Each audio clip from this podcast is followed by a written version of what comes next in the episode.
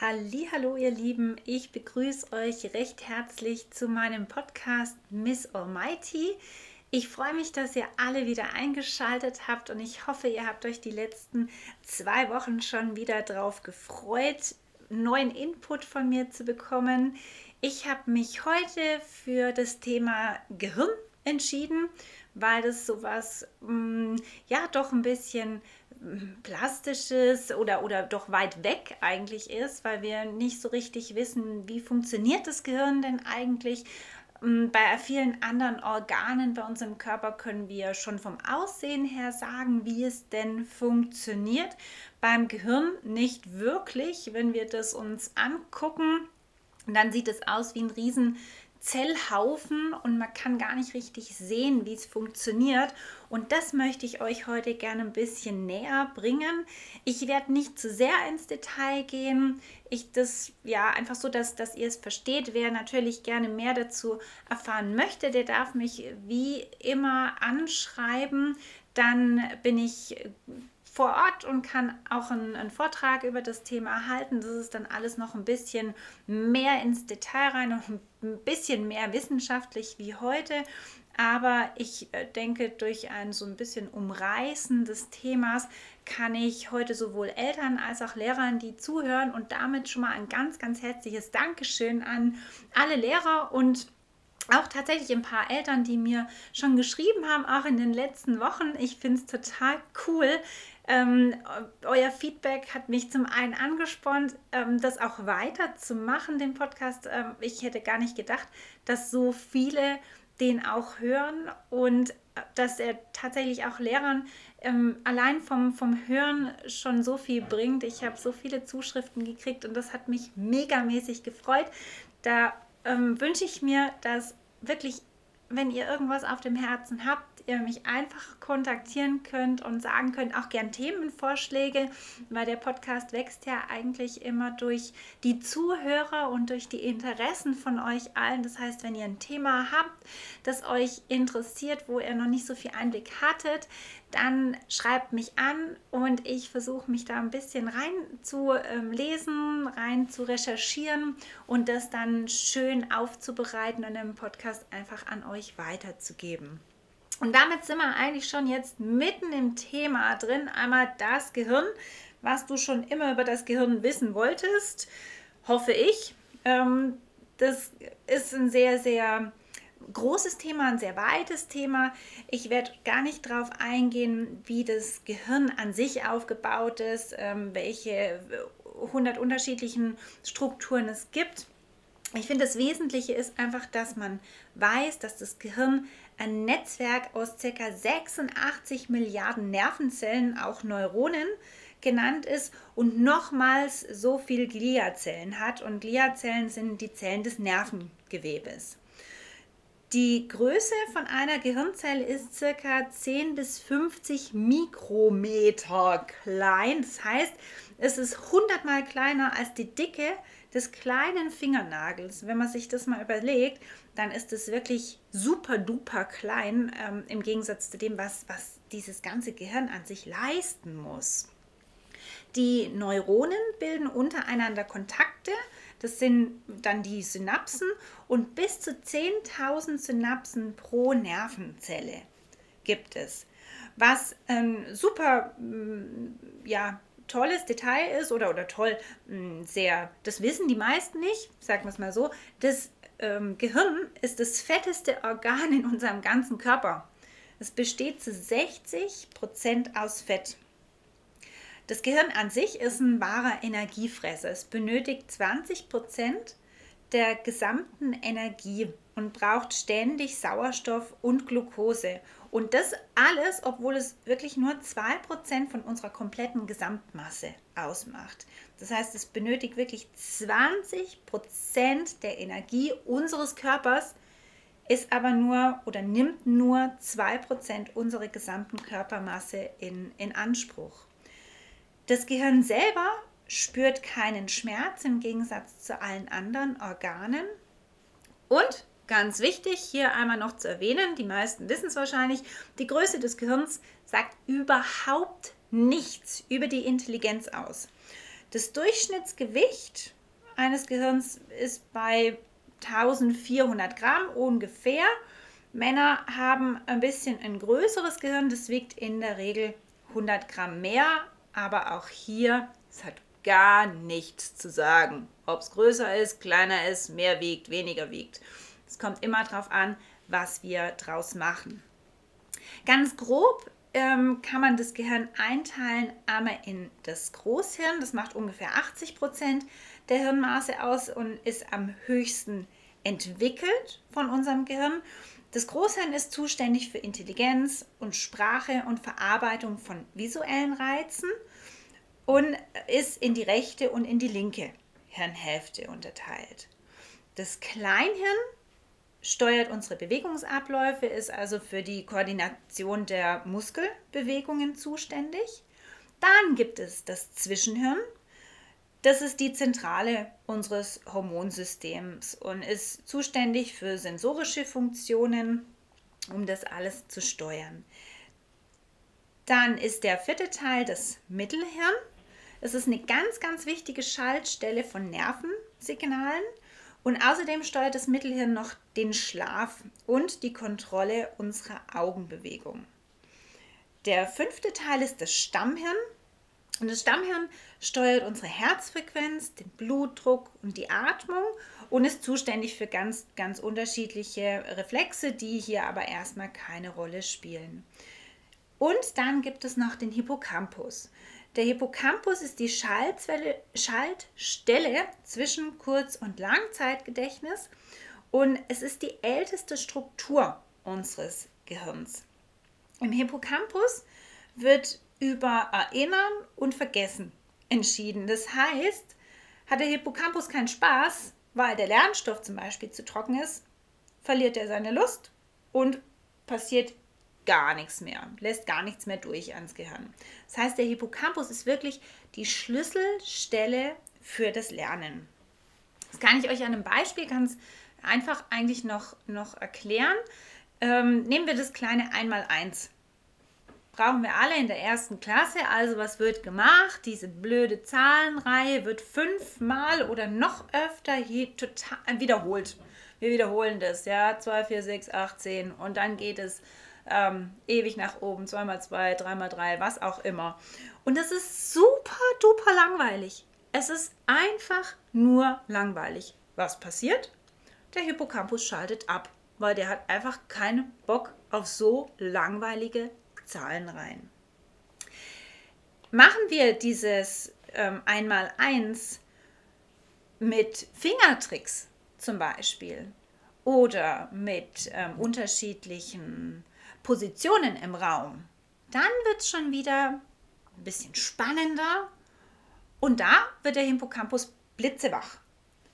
Das heißt, die Großhirnrinde und der Hippocampus kommunizieren dann zum Beispiel auch während des Schlafes und so gelangt ganz, ganz viel Gelerntes aus dem Hippocampus ins Kurzzeitgedächtnis und von dort in die Großhirnrinde ins Langzeitgedächtnis. Und das passiert aber tatsächlich nur dann, wenn der Hippocampus, also unser Kurzzeitgedächtnis, immer angeregt wird und immer animiert wird, wenn es ihm nie langweilig ist. Und da merken jetzt die Lehrer vielleicht schon wieder und denken so, ah, okay, alles klar, jetzt verstehe ich, warum der kleine Hans in meiner Klasse immer anfängt abzuschweifen, wenn wir doch so schön synchron, monoton unser Einmaleins vor uns hinbeten. Äh, falsch. Wir wissen jetzt, wir werden es nicht mehr monoton sagen, sondern wir können es zum Beispiel in eine Melodie packen oder wir können das mit Aufstehen, Hinsetzen machen oder man kann das mit ähm, irgendwelchen Ecken oder Diagonalen im Klassenraum verbinden. Ähm, es gibt ganz tolle Finger-Zaubertricks, die ich in meinen Vorträgen den Lehrern immer zeige, um das einmal eins zu lernen, das Kleine und das Große. Und wenn man solche Sachen macht, dann ist der Hippocampus, unser Kurzzeitgedächtnis, blitze, blitze wach und kann dann im Schlaf diese ganzen Infos an die Großhirnrinde, an das Langzeitgedächtnis weitergeben.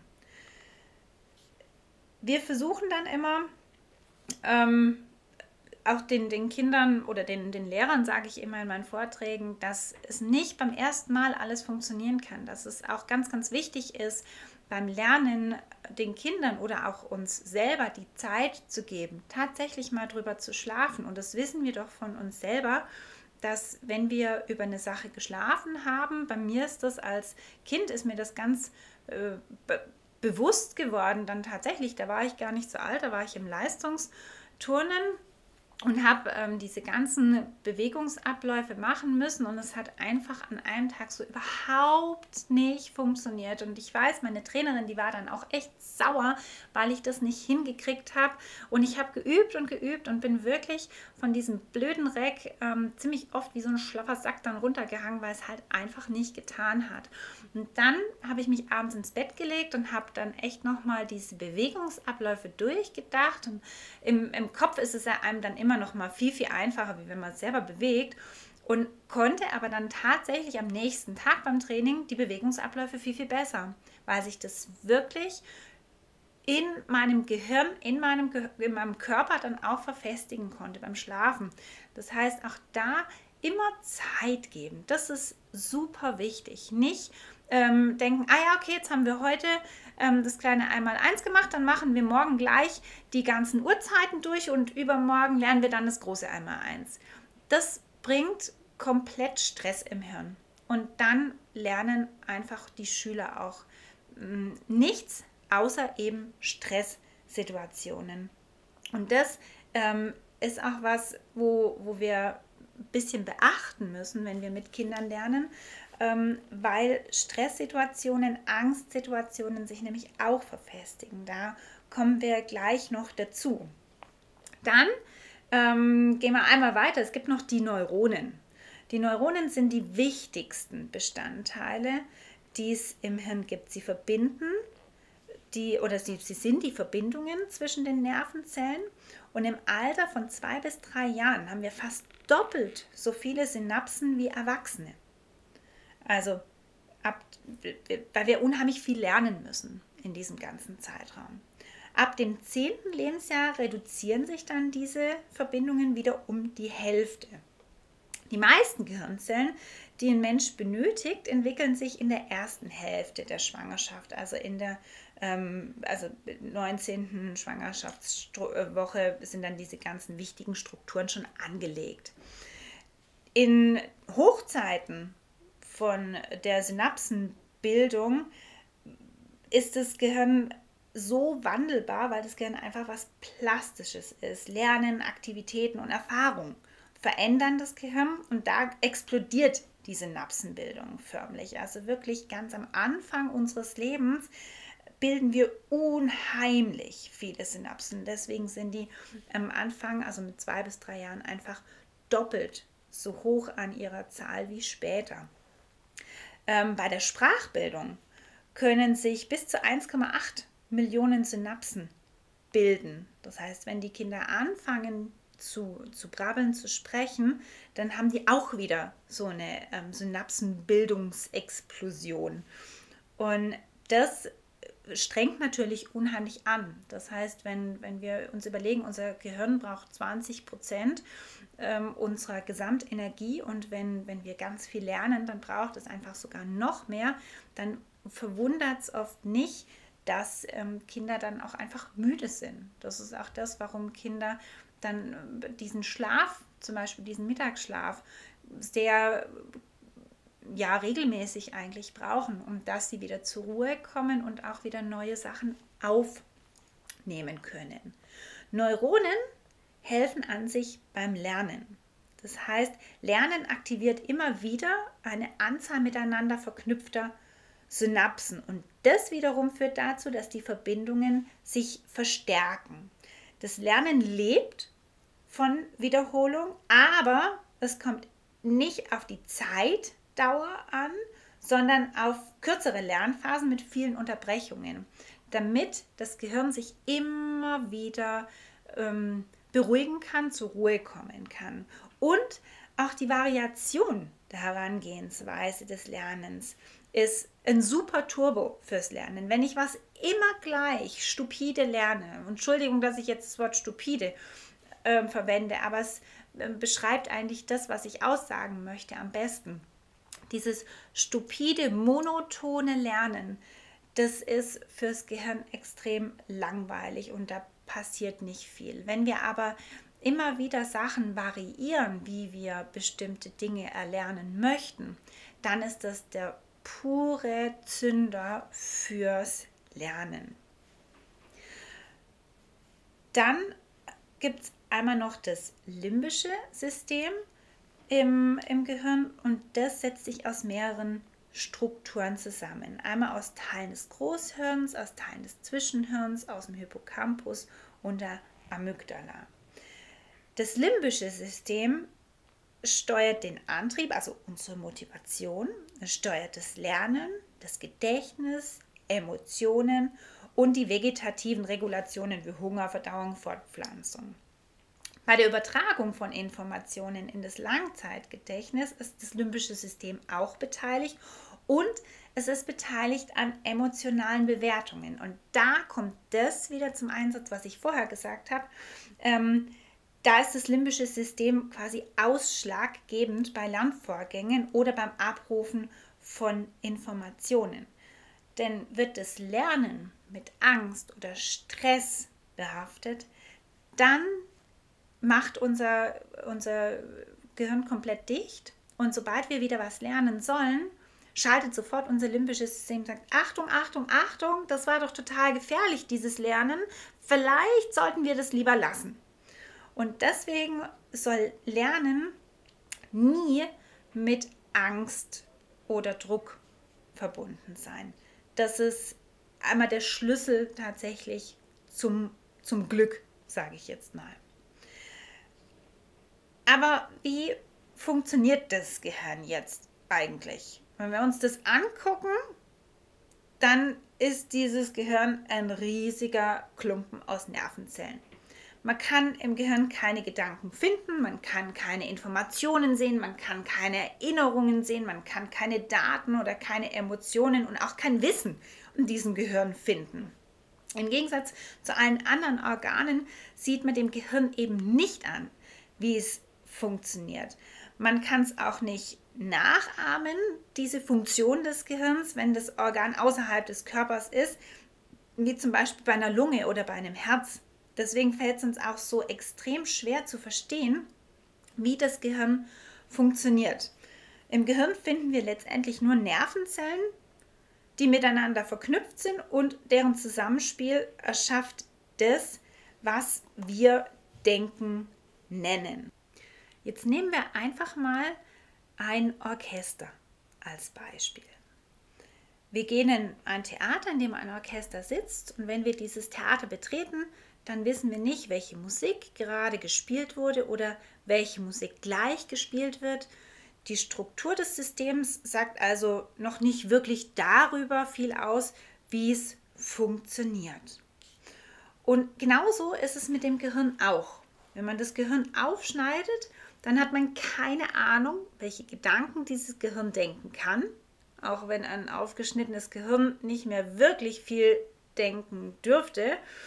Die Struktur des Systems sagt also nicht viel darüber aus, wie das System funktioniert.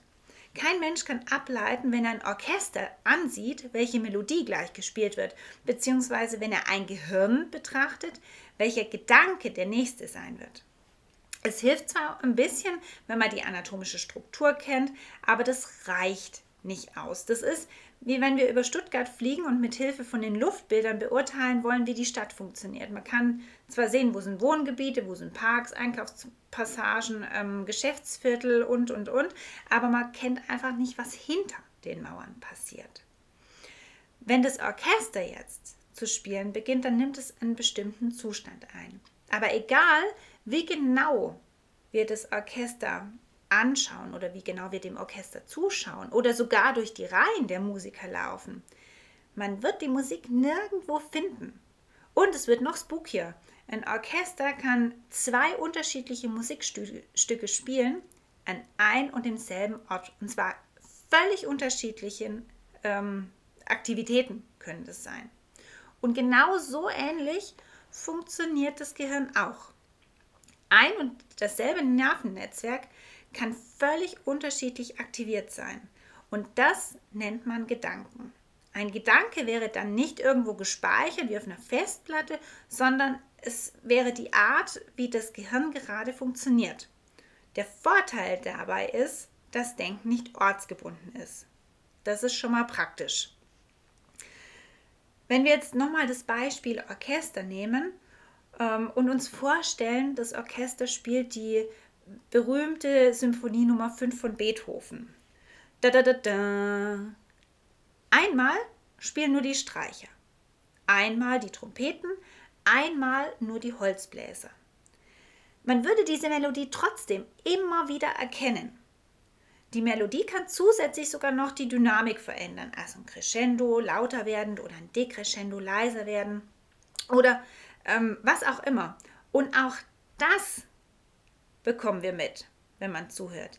Die Änderung kann den Zustand also selbst wiederum mit Bedeutungsinhalten darstellen. Und ein Gedanke muss deswegen nicht zwangsläufig die Art sein, wie die Nervenzellen sich gerade synchronisieren, sondern er könnte auch sein, wie die Synchronisierung sich gerade verändert. Und das ist super spannend. Also wenn wir jetzt einfach nochmal anschauen, Orchester versus Gehirn. Beim Orchester wissen wir ziemlich alles bis ins kleinste Detail. Wir wissen, äh, oder wir, ja, wir wissen, wie die einzelnen Instrumente funktionieren. Man kann sehen, wie sie bedient werden und entsprechend können wir sehen, wie sie funktionieren.